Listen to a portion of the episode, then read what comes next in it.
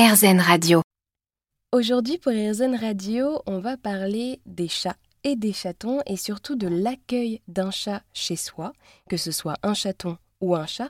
Et pour en parler avec moi, je suis avec Amélie, comportementaliste. Bonjour Amélie. Bonjour.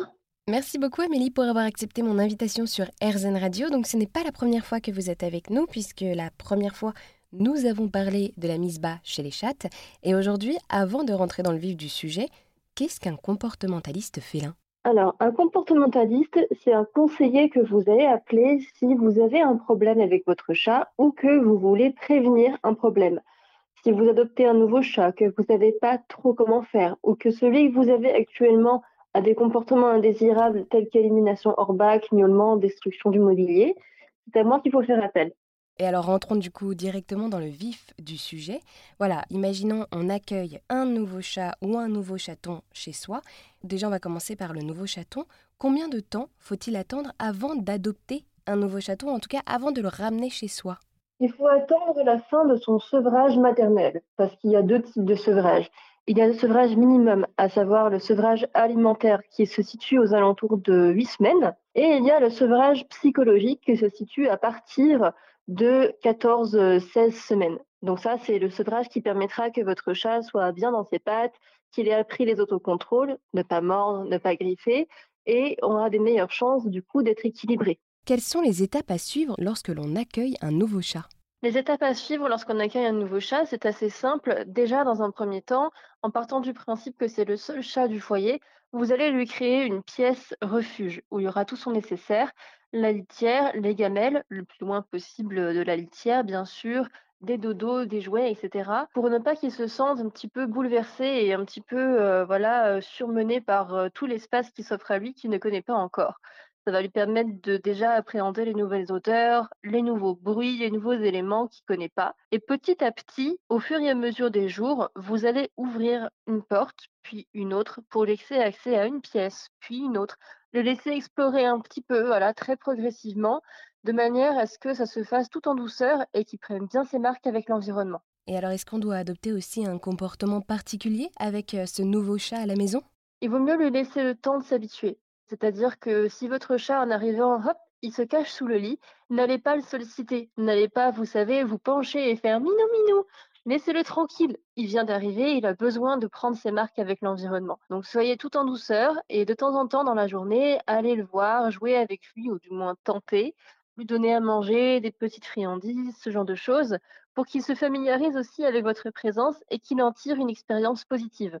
Est-ce que certains chats sont plus aptes à vivre en appartement ou d'autres, que ce soit peut-être des races ou alors euh, c'est plutôt la maison pour certaines races? Tout à fait. Alors, ça dépend pas forcément des races, ça dépend du tempérament. Faut pas oublier qu'un chat de race, même s'il a subi des sélections génétiques pour avoir des traits de caractère comme ci, comme ça, des traits physiques comme ci, comme ça, ça reste un chat et donc un individu à part entière avec ses besoins liés à son espèce. Donc, certains chats avec un tempérament assez fort vont peut-être aimer le fait de sortir à l'extérieur, dans un jardin ou alors à la campagne, et certains chats plus timides, plus craintifs, eux, préféreront sûrement rester à l'intérieur, avec un environnement bien sûr bien enrichi, et se sentiront en sécurité entre ces quatre murs. Donc ça, ça dépend du tempérament de votre chat.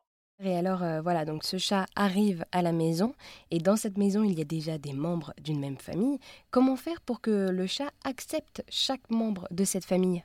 Ça va être le même conseil quand je vous ai parlé de déstresser votre chat en lui laissant temps, mais cette fois-ci, on va ajouter aussi un peu de ce qu'on appelle de renforcement positif. Chaque personne va aller le voir à tour de rôle. Bien sûr, si vous êtes une famille de quatre, ne le prenez pas en étau les quatre autour du chat, surtout si c'est un chat timide. Allez-y une étape à la fois. Si vous avez des enfants, apprenez-leur à être doux et respectueux et patients envers le chat et donnez-lui des friandises, essayez de jouer avec lui, parlez-lui euh, normalement, et ensuite, voilà, c'est à l'instinct, vous allez voir en fonction de son comportement, si c'est le moment ou pas, de le solliciter. Autrement, comment également le rassurer et le déstresser? Bah, justement, en faisant ça, il n'y a pas de solution miracle en fait, mis à part lui laisser le temps. Si vous allez le voir et que vous le rassurez comme un humain le ferait en lui parlant doucement, ça peut fonctionner.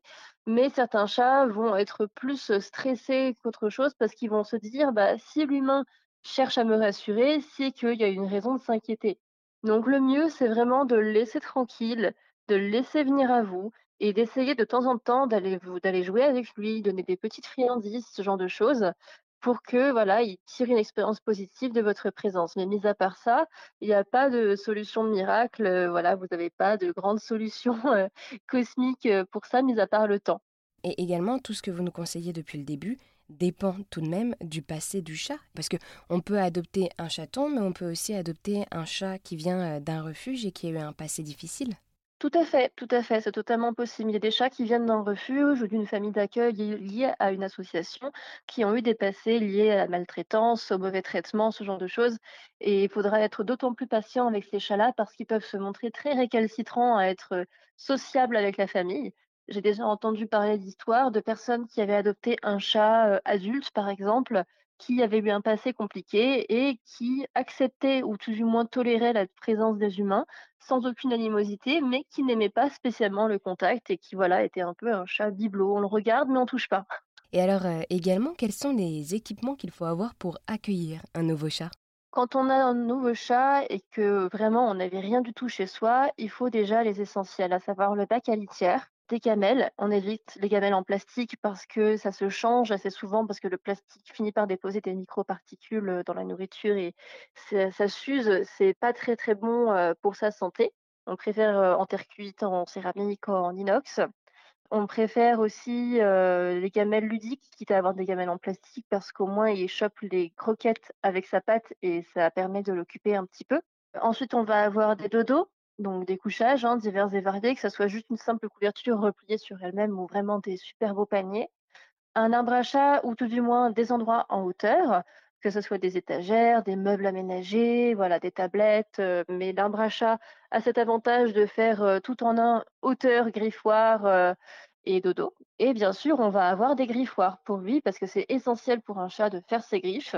Et on va les disposer un peu partout dans l'environnement de manière à ce que voilà, il puisse baliser un petit peu euh, son environnement avec les phéromones qu'il déposera dessus en faisant ses griffes. Et pour en savoir plus sur qu'est-ce qu'il faut pour accueillir votre nouveau chat, vous pouvez aller sur mon site en page d'accueil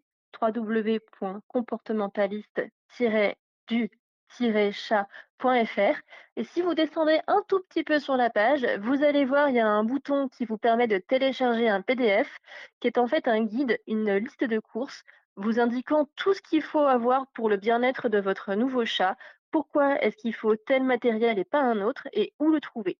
Eh bien, merci beaucoup Amélie pour avoir répondu à toutes mes questions. Merci à vous Maribel. Donc je rappelle, vous êtes comportementaliste pour les félins et vous venez de nous expliquer comment accueillir au mieux un chaton ou un chat chez soi.